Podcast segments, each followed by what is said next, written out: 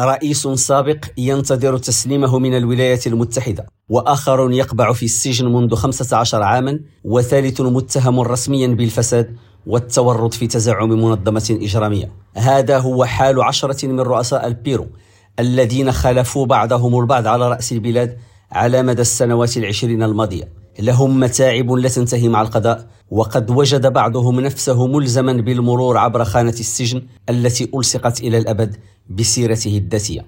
وهناك من يجد تفسيرا خرافيا لما يقع بالقول إن لعنة القصر الرئاسي في ليما والمعروف باسم بيت بيسارو قد حلت بهؤلاء الرؤساء. وفي مقدمة اللائحة المشؤومة يأتي آخر الرؤساء المخلوعين بيدرو كاستيو الذي وجهت إليه مؤخرا اتهامات رسمية من قبل الادعاء العام بتهم يعاقب عليها بالسجن لعقود.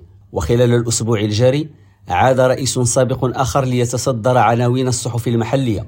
ويتعلق الأمر بأليخاندرو توليدو الذي حسم مصيره أمام العدالة الأمريكية والتي قررت إعادته إلى بلاده لمحاكمته في قضية فساد مرتبطة بشركة بناء برازيلية. غير أن أشهر سجين بالبيرو يبقى هو ألبرتو فوجيموري الذي حكم البلاد لولايتين متتاليتين قبل الحكم عليه بالسجن لمدة 25 عاما بجرائم القتل والاختلاس وانتهاكات حقوق الإنسان.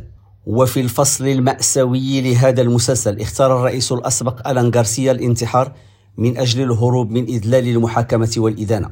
وبسبب عزة النفس لديه وإدراكه لنبل العمل السياسي لم يقبل ألان غارسيا أبدا أن يكون متورطا في أي فضيحة فساد ولا أن يخضع لمحاكمة سياسية.